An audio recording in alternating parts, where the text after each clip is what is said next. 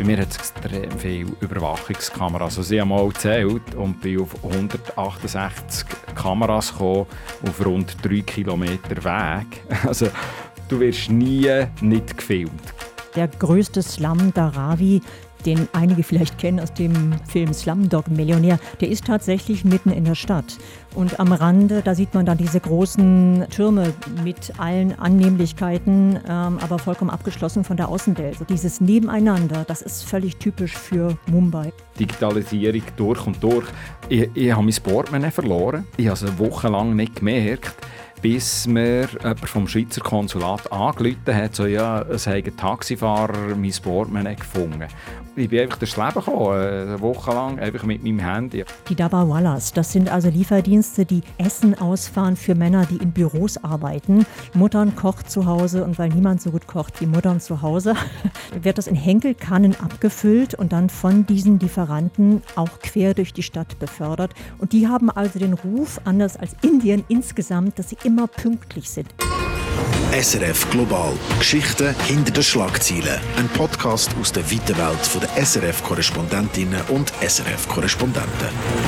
Hallo und willkommen zu einer weiteren Folge vom SRF Global Podcast. Hier, wo sich jeweils zwei SRF-Korrespondentinnen und Korrespondenten aus zwei unterschiedlichen Ländern zu einem bestimmten Alltagsthema austauschen.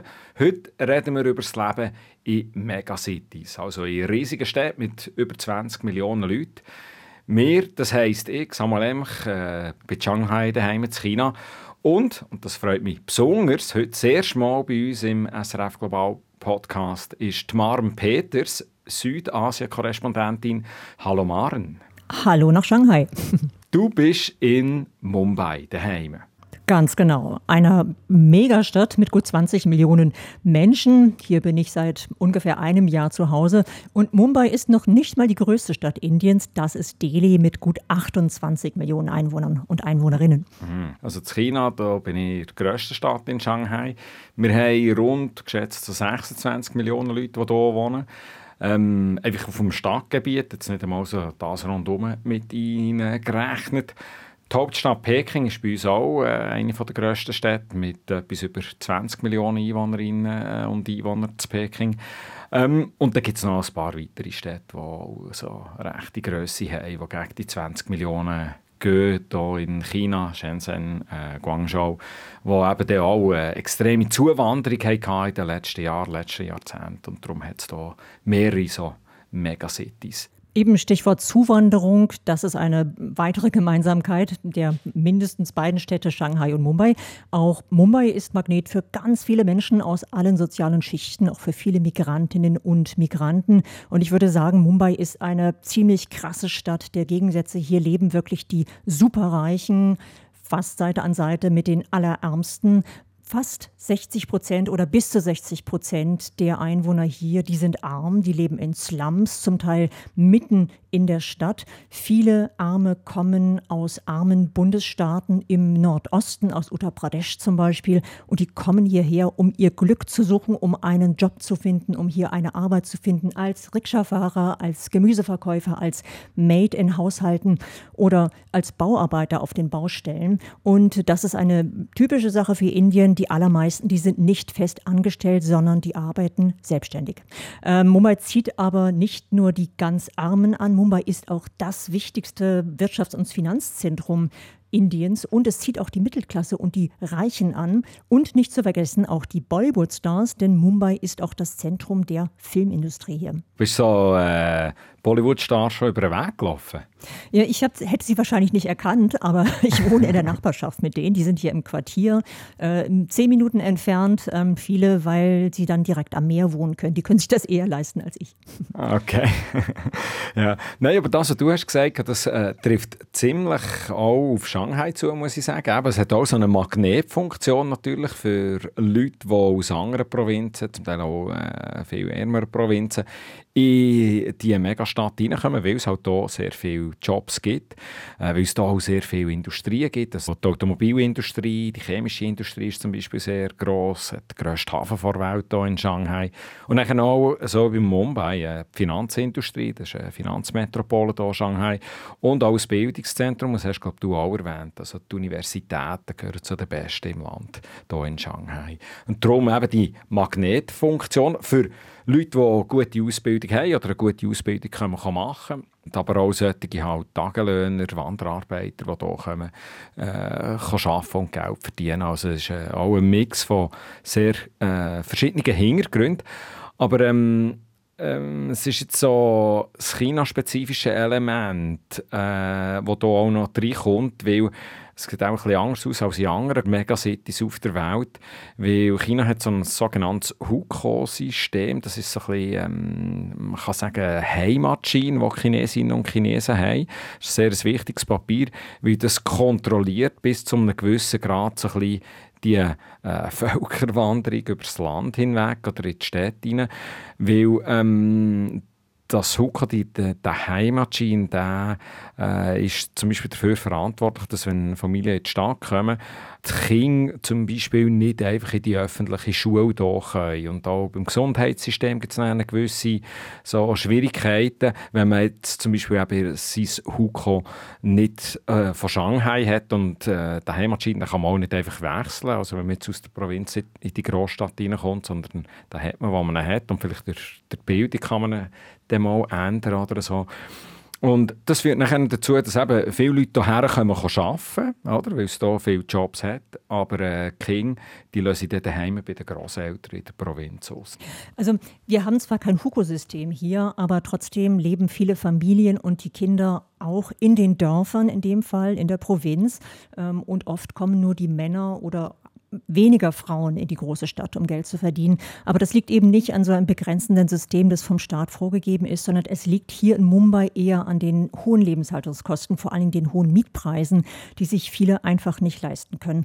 Ähm, wenn Männer alleine kommen, Männer insbesondere und dann als Rikscha-Fahrer arbeiten, dann sieht man oft, dass sie in ihren Rikschas auch schlafen, ein paar Stunden und dann fahren sie wieder weiter. Also die sparen sich diese Mietkosten oder Bauarbeiter, die wohnen auf den Baustellen. Die haben dann ihre Matten, die breiten sie irgendwo in der Ecke aus. Abends machen sie Lagerfeuer wie in den Dörfern, aber die kommen oft allein.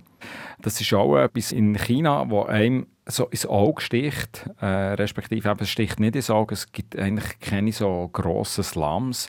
Hat es vielleicht vor Jahrzehnten noch eher gegeben, aber mit der Entwicklung, die China durchgemacht hat, sind die eigentlich alle verschwunden zuerst so an Stadtrand eigentlich in subventionierte Überbauungen verschoben worden. Die sind auch inzwischen jetzt auch wieder Teil vom, vom Stadtkern geworden mit dem Wachstum von dieser Stadt.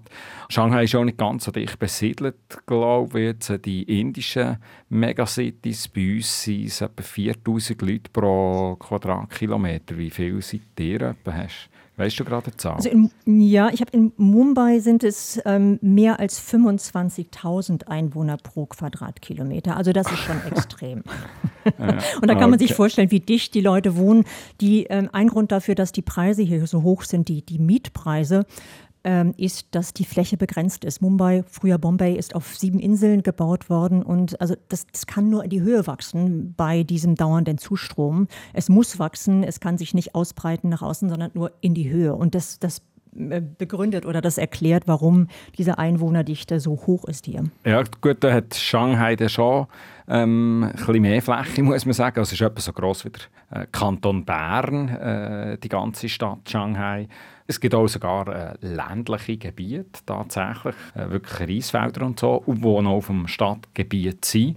Äh, aber die sind dann wirklich am Rand draussen. Sonst in der, in der Innenstadt ist es wirklich auch eben dicht gedrängt. Aber Slums sieht man nicht, wie ich vorhin erwähnt zum Teil ist es sicher auch wegen dem Hucker-System, oder?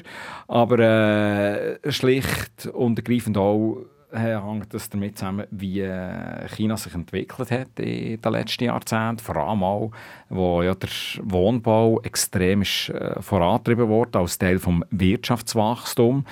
Und äh, das gehört so ein bisschen zum chinesischen Wirtschaftswunder, dass man eben so viel mit Stahl und Beton investiert hat und die Wohnungen gebaut hat. Heute sagt man, hat es fast 100 Millionen Wohnungen, die leer stehen in ganz China. Und es ist auch ganz klar ein Teil der Armutsbekämpfung, wo China einen grossen Fokus hat darauf äh, gesetzt und im Februar 2021 hat ja der Präsident Xi Jinping gesagt, dass die Armut überwunden wurde in China.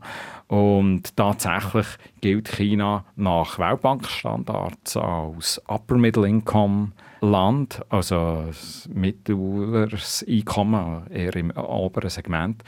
Ich muss sagen, die Einkommensverteilung ist natürlich äh, sehr ungleichmäßig, also ungleichmäßiger als in der Schweiz. Aber äh, die ganze Situation, die ganze Entwicklung hat dazu geführt, eben, dass das Städtebild jetzt eben so ist in Shanghai, wie es ist. Ich glaube, das ist ein sehr großer Unterschied zwischen China und Indien und den Entwicklungsmodellen. Ähm, es wird ja auch wahnsinnig viel gebaut, wahnsinnig viel Beton und Stahl und so weiter, aber das schließt nicht aus, dass gleich nebenan ein Slum ist. Also der größte Slum, Dharavi, den einige vielleicht kennen aus dem ähm, Film Slumdog Millionär, der ist tatsächlich mitten in der Stadt. Und am Rande, da sieht man dann diese großen, äh, großen Türme, 80, 90 Etagen hoch, ähm, mit allen Annehmlichkeiten, ähm, aber vollkommen abgeschlossen von der Außenwelt. Also da gibt es dann Pools und Restaurants und so weiter, aber die Leute, die da wohnen, die gehen selten raus und müssen den Anblick des Slums dann nur aus dem Fenster ertragen, wenn ich das so böse sagen darf. Aber dieses Nebeneinander, das ist völlig typisch für Mumbai. Und ähm, was du sagtest zur Armutsbekämpfung in China, also Indien ist auch ein Middle-Income-Country inzwischen, nicht ganz so weit entwickelt wie China, aber doch ganz klar auf dem Entwicklungsweg. Aber die Armutsbekämpfung, die ist hier lange nicht so konsequent vorangetrieben worden, wie zum Beispiel in China oder auch Japan oder Südkorea. Und das heißt, viele Leute sind immer noch sehr arm. Es wird sehr wenig entwickelt in öffentliche Schulbildung. Es wird sehr wenig entwickelt in, in, in öffentliche Gesundheit. Ähm, und dadurch bleiben viele Leute abgehängt. Was eben auch dazu führt, dass sie dann in die Städte gehen, weil sie keine Ausbildung haben, weil sie keine vernünftigen Jobs bekommen und sich selbst was suchen müssen. Okay, und eben dann allenfalls eben im Slum landen. Gehen wir noch ein bisschen auf, aufs Leben äh, in unseren Städten. Also, ich zum Beispiel mit der Familie, wir äh, wohnen ganz im Stadtzentrum, in einem kleineren Quartier. Also das Quartier ist etwa so gross wie die Stadt Bern mit rund zehnmal so vielen Einwohnern. Und wir sind so in einer gemütlichen Ecke, die sehr prägt ist, zum Beispiel jetzt von europäischen alten Städtehäuschen, also wo irgendwie drei, vier Stockwerke maximal hoch sind. Und äh, alle Strassen sind so mit äh, Platanenbäumen eingerahmt quasi. Also äh, so Alleen überall. Und das ist natürlich sehr angenehm. Äh, das gibt ein bisschen ein europäisches Flair. Eben. Hast überall kleine Läden, Beiz, Cafés. Und kommst überall eigentlich mit dem Velo durch. Wir sind meistens eigentlich mit dem Velo unterwegs, jetzt bei mir im Quartier. Und äh, kennst du auch nachher so die Leute, die Umgebung jetzt bei uns, die hier wohnen, wo jeden Morgen Kreuz ist. Das würde man vielleicht nicht so erwarten von so einer Megacity, aber es, es gibt so ein bisschen wirklich ein Quartier, Dörfli, Gefühl, also kommt mir aber so ein ähnlich vor, früher, als ich auf dem Land den Kindergarten begangen, da habe ich irgendwie die Jessica von Frau Weiss und Frau Rüegsecker gesehen auf dem Weg in Kinski und, und jetzt, wenn ich mit meinen Kindern mit dem Velo in Kinski fahre, dann äh, sehe ich halt Frau Wang und Frau Li jeden Morgen. Es ist ein bisschen so. Aber das ist, glaube ich, sehr Shanghai-spezifisch. Auch in anderen Großstädten in, in China hast du es dann weniger. Also zum Beispiel Peking könnte ich mir das jetzt weniger vorstellen, dass Quartierflair hast. Ich weiß nicht, wie sieht das bei dir aus? Der hat ja natürlich, die Europäer haben sich auch lange dort äh, festgehockt bei dir. Äh, hat das ja, die Portugiesen... Man spürt das noch. Äh, die Portugiesen waren ja hier ähm, und haben ähm, die Stadt auch Bombay genannt. Inzwischen ist sie umbenannt in Mumbai, also die schöne Bucht hieß sie damals. Ähm, also man sieht diese portugiesischen Villen zum Teil noch in meinem Quartier. Ich bin in so einem ja, gemischten Quartier. Da gibt es die kleinen Häuschen noch, aber es gibt auch und zwar immer mehr auch, immer mehr Hochhäuser. Ähm, die alten, schönen Villen, die werden abgerissen und man baut da dann lieber irgendwie sehr hochstöckig, weil der Platz, wie gesagt, sehr begrenzt ist und die Fläche teuer. Ähm, und so richtig gemütlich, würde ich sagen, ist es hier nicht. Also ich kann zwar eine kleine Runde mit dem Hund drehen, aber wenn ich ins nächste Café will, dann nehme ich meistens eine Rikscha. Und das liegt daran, dass es hier schon sehr voll ist, ähm, der Verkehr chaotisch ist und die Trottoirs für vieles benutzt werden, aber eher nicht, um Fußgänger zu befördern. Also da wohnen zum Teil ganze Familien drauf. Man geht eher auf der Straße, wenn man geht. Und äh, weil da so viel Verkehr ist, nimmt man dann vielleicht doch eher eine Rikscha, wenn man sich ein bisschen weiter bewegt. Ah, du gehst nicht mit dem Velo in Strassenverkehr, wenn ich das richtig äh, interpretiere. nee, ich, ich vermisse das sehr, das Velo, aber ich würde mich nicht trauen, muss ich sagen, okay. das zu machen, weil es gibt hier eben viel Verkehr und ähm, ich habe zumindest noch keine Verkehrsregeln entdeckt. Das heißt, es geht immer alles quer durcheinander. Es wird gehupt wie verrückt, um zu sagen, also ich fahre jetzt nach vorne und pass bitte auf, weil ich jetzt nach vorne fahre und dann kommt von rechts oder links ein TÜV oder eine Rikscha oder was auch immer. Es ist wirklich völlig chaotisch und oft auch verstopft. Und die Vorstellung, dass ich dazwischen mit meinem Velo unterwegs bin, also mm, nee. das ist bei mir jetzt schon ein bisschen Angst. Also, es ist auch, die Strassen sind recht voll, gibt auch immer wieder Stau natürlich. Aber ähm, es gibt recht strenge Verkehrsregeln und sehr viel Verkehrspolizei, muss ich sagen, die auch ähm, fleissig Bussen verteilt. Das sieht man sehr häufig, zum Beispiel da. Weil die Regeln werden dann doch auch noch recht häufig gebrochen, auch wenn man weiss, dass viele Polizisten rum sind. Es hat vor allem extrem viele so Elektroscooter unterwegs. Und zwar sind das alles so die Lieferdienste. Äh, bei denen musst du ein bisschen aufpassen, aber sonst eigentlich alle sind recht so aufmerksam auf der Straße. Darum gehe ich auch eigentlich mit äh, meinem Sohn mit dem Velo auf die Straße und fahre dort mit ihm in Kinski. Was mir ist aufgefallen, ganz am Anfang, als ich die Stadt bekomme und vor allem im Stadtzentrum bekomme, dass extrem ruhig ist, der Verkehr bei uns. Also du redest jetzt hier vom Hupen und, und, und mhm. Knattern und so. Für mich am Anfang war es so ein bisschen wie ich durch einen Stummfilm würde fahren am Anfang. Und zwar hupet niemand, es ist verboten, in der Innenstadt, im Innenring der Stadt zu hupen. Und viele von den Fahrzeugen, also eben zum Beispiel die Roller, alle die, die Roller, das sind Elektroroller, also die machen eh fast kein Geräusch. Und auch von den Autos, äh, da hat man schon einen extremen Wandel durchgemacht, also über die Hälfte äh, inzwischen elektrisch und sie halt eben auch nicht so laut. Also, und wenn dann mal jemand hupt, dann schreckst du, zuckst du gerade ein bisschen zusammen. Naja, ich bin hier überrascht, wenn keiner hupt. Das ist also ein gegenteiliges Gefühl. Ähm, Elektroroller gibt es auch, aber ansonsten hat so Elektromobilität hat noch einen langen Weg vor sich, glaube ich. Ähm, und Lautstärke, also es sind nicht, ist nicht nur der Verkehr und das Gehupe, es ist auch das Bauen. Und das haben wir am Anfang gar nicht so mitbekommen. Das wird an, an sieben Tagen gebaut, oder?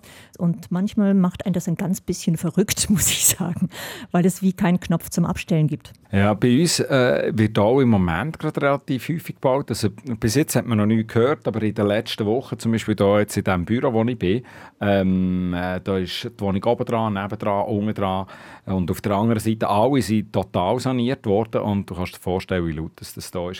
Also ja, zwar jetzt da so, man, man sieht es nicht, aber äh, ich habe hier so Padding an, der Wange, wo eigentlich soll der Schall dämpfen aber äh, das nützt halt dann auch nicht. genau.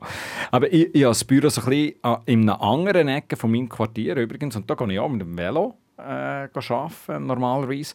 Was mir bis jetzt äh, da ist aufgefallen, vor allem, und das nimmt mich der Wunder, wie das bei dir ist, äh, bei mir hat es extrem viele Überwachungskameras. Also ich habe mal gezählt und bin auf 168 Kameras gekommen, auf rund 3 Kilometer Weg. Also du wirst nie nicht gefilmt, glaube ich, in dieser Innenstadt. Äh, sehr strenge Überwachung. Ich habe zwar noch nicht gezählt, aber in Indien gibt es auch insbesondere in den Städten ganz viele Überwachungskameras, CCTV.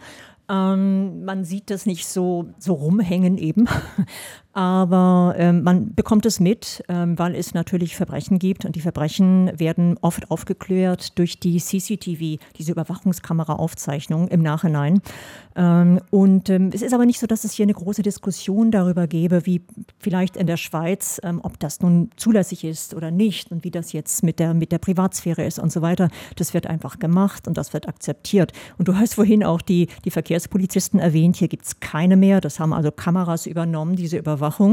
Ähm, aber ich habe nicht das Gefühl, dass sie da besonders scharf hinschauen, sonst gäbe es weniger Verkehrsdelikte. Ah, okay, okay. Ja, du sagst, bei dir ist sehr diskret abgebracht. Also unsere Kameras, die... Äh die sind gar nicht diskret angebracht. Da wird einfach eine Stange über das Trottoir oder über die Straße hocken, die wie Geier oben drauf, die, die Kameras. und du weißt, du weißt, dass äh, jetzt gerade angeschaut wirst von so einer Linse.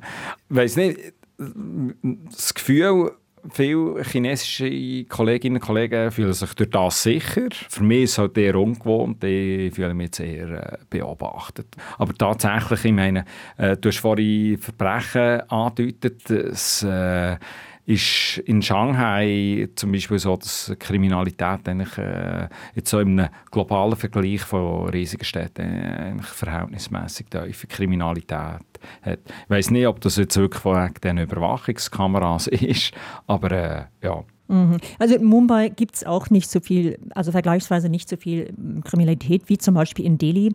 Delhi ist die Stadt mit der höchsten Kriminalitätsrate in Indien sogar, obwohl es auch da Kameras gibt. In Mumbai, also gut, in diesem Quartier passiert nicht so viel. Ich würde aber nachts zum Beispiel nicht ins Slum gehen. Da gibt es einfach viele ähm, unübersichtliche, dunkle Gänge und natürlich sehr viele Menschen, die da auf engem Raum wohnen. Aber natürlich passiert auch in Mumbai was und äh, auf dem Land noch viel mehr, vor allen Dingen in den armen Bundesstaaten und vor allen Dingen ähm, armen Menschen aus unteren Kasten, vor allen Dingen dann, wenn sie weiblich sind. Da passiert relativ viel. Aber hier in Mumbai geht das alles fühle ich mich auch relativ sicher, auch als Frau, auch nachts. Ähm, wir waren vorhin noch beim Verkehr gesehen. Ich schnell ein bisschen eine andere äh, Thematik von diesem Verkehr ansprechen. Und zwar Abgas und Smog. Eben, du hast äh, gesagt, die Tucker hier oben und eben, es ist, Elektromobilität ist noch nicht so verbreitet. Wie, wie sieht es aus mit der Luftqualität bei dir? Tja, ehrlich gesagt, wir hatten die Wahl, nach Delhi oder nach Mumbai zu gehen. Wir haben uns für Mumbai entschieden, weil die Luftqualität hier immer besser war. Also das heißt nicht, dass sie gut war, aber besser als in Delhi. Ähm, das hat sich in diesem Winter zum ersten Mal gekehrt. Ähm, die Luft war schlechter als in Delhi im Winter. Und das liegt zum einen am Verkehr. Aber es liegt vor allen Dingen auch darin, dass hier so wahnsinnig viel gebaut wird. Ähm, das heißt, es ist sehr viel Feinstaub in der Luft und wann dann die frische Brise vom Meer mal ausbleibt, dann bleibt diese, dieser Feinstaub stehen und dann gibt es einfach sehr viel Smog. Und was dazu kommt, es wird hier auch Müll offen noch verbrannt und das riecht man besonders im Winterhalbjahr öfter, sodass ich mich dann morgens nicht auf den Balkon setzen kann wie sonst immer und meine Zeitung lesen, sondern es, es, es riecht oder stinkt vielmehr so stark, dass dass ich mich da nach drinnen verziehe. Und äh, der Mittelstand oder Mittelstandsgegenden, da kann man sich dann einen Luftreiniger kaufen und das haben wir auch gemacht. Also man lässt die Fenster zu und macht diese Luftreiniger an, was natürlich wahnsinnig viel Energie schluckt, aber es verbessert die Lebensqualität schon enorm. Und ähm, es wird hier auch viel geputzt. Auch das hängt mit der schlechten Luft zusammen. Wenn man an einem Tag mal nicht putzt oder putzen lässt, dann kann man mit dem Finger über die Tischoberfläche fahren und dann wird der Finger schwarz sein, auch vom Feinstaub. Also wenn man dann zwischendurch doch mal dies, das Fenster aufmacht. Die Luft ist hier einfach schlecht und das, was auf dem Tisch liegt, das liegt, ist dann auch in den Lungen von uns. Das führt dazu, dass ähm, vor allen Dingen arme Leute, die sich eben nicht so schützen können wie wir und keine Luftreiniger in ihren, ihren engen Behausungen oder, oder Unterkünften haben, äh, dass die oft unter Atemwegserkrankungen leiden, viel öfter natürlich als Mittelstandsleute oder die, Superreichen, die es ja auch gibt in der Stadt. Ich weiß nicht, wie ist das bei euch? Ich hatte es ein bisschen ähnlich wie du, oder? Man war auch so ein bisschen der Entscheid, okay, Peking oder Shanghai. Und wirklich die Luftqualität ist auch eines der wichtigen Kriterien. Gewesen, oder? Äh, weil, wenn man so recherchiert, dann liest man, wie sich äh, die Luftqualität extrem hat verbessert in Shanghai. Oder? Vor allem so nach 2013, wo die Stadt extrem viele Massnahmen hat ergriffen so Kohle- und Schwerölverbrennung hat eigentlich verbannt vom Stadtgebiet.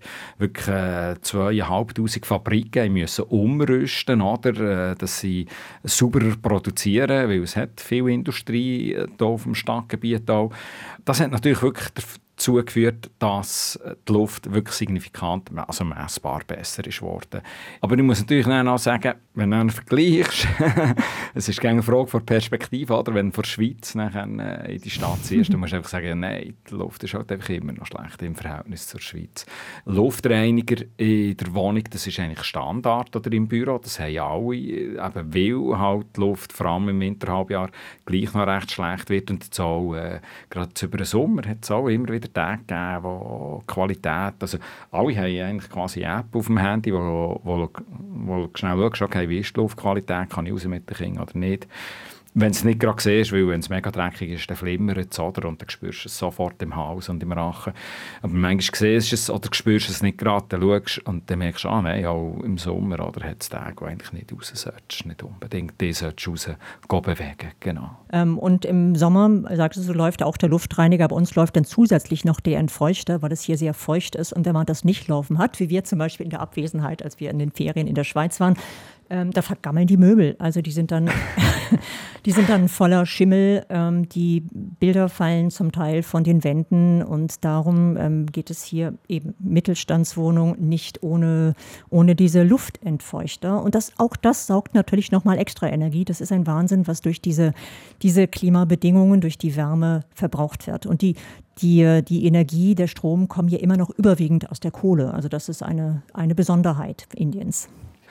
Jetzt haben wir viel so über eben Luft und Energie und so geredet, äh, mit ein negativen Touch.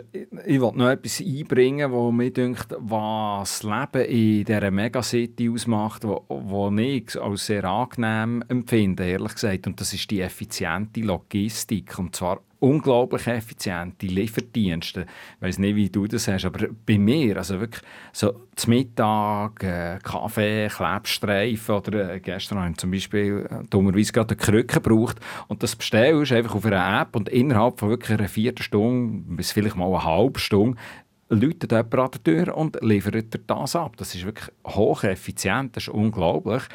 Manchmal wird es auch ein bisschen überraschend, dass irgendwie bestellst mal einen Fisch fürs Nacht und eben nach einer Viertelstunde läutet und dann kommt einer mit einem Plastiksack voll Wasser und äh, einen lebenden Fisch noch drin.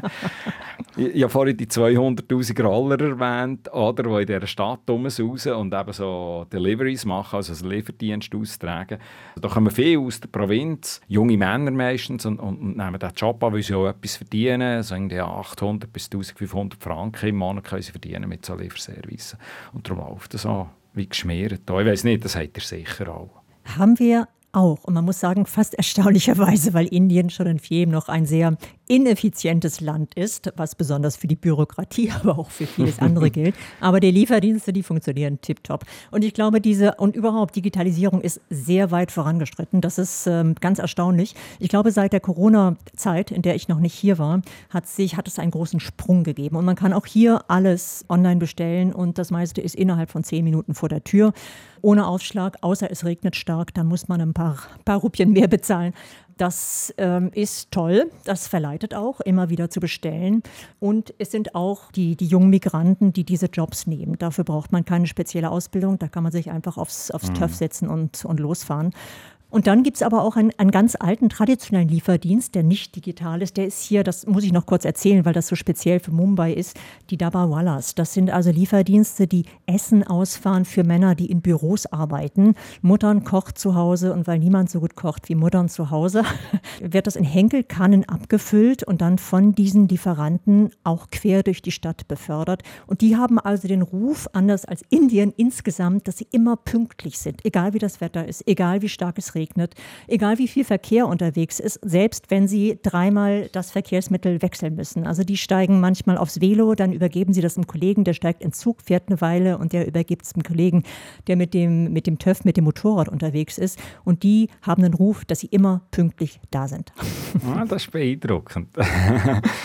Übrigens, hast du noch Digitalisierung angesprochen? Das ist natürlich da auch wirklich extrem. Also eben die paar Apps, die alles machst, oder? Taxi bestellen, Essen bestellen, einkaufen, telefonieren, Arzttermin, Wasser- und Stromrechnung zahlen. Wirklich alles passiert auf der App oder auf diesen Apps. Sogar wenn mal einer von den wenigen Bettlerinnen Bettler triffst in der Stadt, dann wollen die nicht Münze vor dir, sondern die haben einen QR-Code her, den du einscannst, den auf ihr WeChat oder äh, auf ihren Alipay-Account einzahlen kannst. Also es ist wirklich äh, Digitalisierung durch und durch.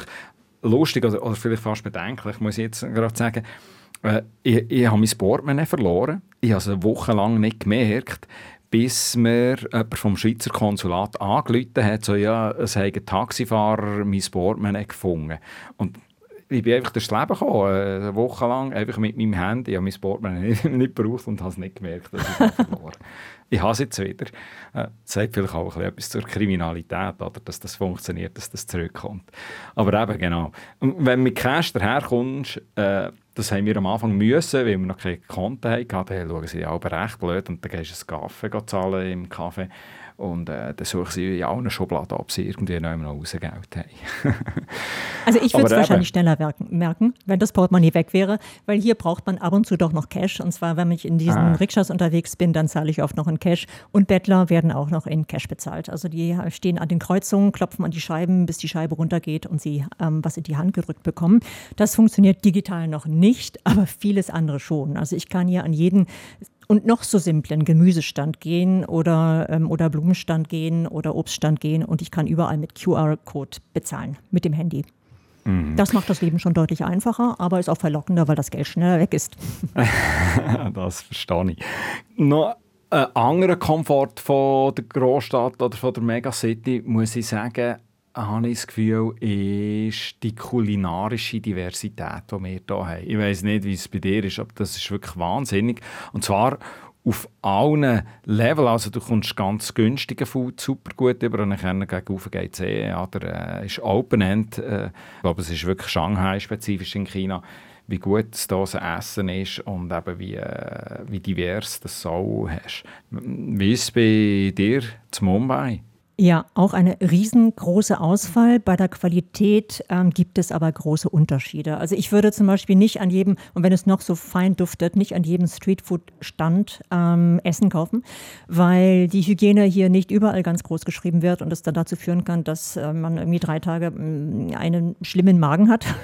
Aber es gibt eine wahnsinnige Auswahl und wenn man weiß, wo man kauft, dann ist das kein Problem, die Vielfalt zu genießen. Es gibt sehr viel und das Essen, auch in Restaurants, ist vergleichsweise günstig und das liegt natürlich an den extrem niedrigen Lohnkosten hier. Darum macht es Spaß, mit leerem Magen in Mumbai unterwegs zu sein. Okay. Hast du, hast du eigentlich einen, einen Lieblingsort in Mumbai schon? Irgendetwas, wo gerne immer wieder hergehst? Ja, ich muss sagen, ich habe mich ein bisschen schwer getan damit, weil es in Mumbai ganz wenige öffentliche Plätze gibt. Also ganz anders als in der Schweiz, auch keine großen Parks, weil es hier einfach zu wenig Platz gibt. Und äh, darum ist mein Lieblingsort am Meer, auch wenn das Meer völlig verdreckt ist und man da auf keinen Fall reinspringen sollte, aber einfach am Meer entlang zu laufen und ein bisschen frische Brise um die Luft zu haben. Also da bin ich gerne und da sind dann auch, wenn man die richtigen Zeiten kennt, ein bisschen weniger Leute. Ähm, und ähm, ja, da würde ich hingehen, wenn ich mich ein bisschen ausruhen will. Sonst ist es schwierig hier tatsächlich. Ja, okay. Wie ist es bei dir? Ja, also wir haben relativ viele und relativ grosse Parks, die ich auch recht schön finde. Muss ehrlich gesagt sagen, etwas vom Faszinierendsten und Schönsten, also ja, Schönsten, äh, äh, was mich immer wieder ja, wirklich fasziniert, ist, wenn ich irgendwie im Taxi herfahre, irgendwie in eine andere Ecke der Stadt, wo ja immer Ewigkeiten dauert, weil eben die Stadt so gross ist. Und dann bist du auf diesen Autobahnen, die über der Straße gebaut worden sind. Also du bist dann so irgendwie auf dem Level 5., 6. Stock von den Wohnhäusern und du, du fährst einfach so durch die Häuserschluchten, durch, durch die ganze Stadt. Und das ist irgendwie noch ein besonderes Erlebnis. Also so Fahrten, die genieße ich immer wieder. Und, und da siehst du so die Stadt so ein bisschen aus einer anderen Perspektive. Das finde ich faszinierend. Aber äh, ich glaube, wir müssen langsam auf eine Schlusskurve kommen. Maren, äh, also wenn ihr äh, Fragen noch habt zu unserem Leben in so einer Megacity, gebt uns äh, doch kurz eine Frage durch oder auch Feedback durch. Und zwar auf unsere Adresse studio.srf3.ch. Wir sind natürlich froh, wenn ihr immer wieder reinlässt bei unserem Global Podcast. Und in den Show Notes findet ihr auch noch einen Link zu uns und wie ihr uns könntet erreichen Danke fürs Zuhören und bis zum nächsten Mal. SRF Global. Geschichten hinter den Schlagzeilen. Ein Podcast aus der weiten Welt der SRF-Korrespondentinnen und SRF-Korrespondenten.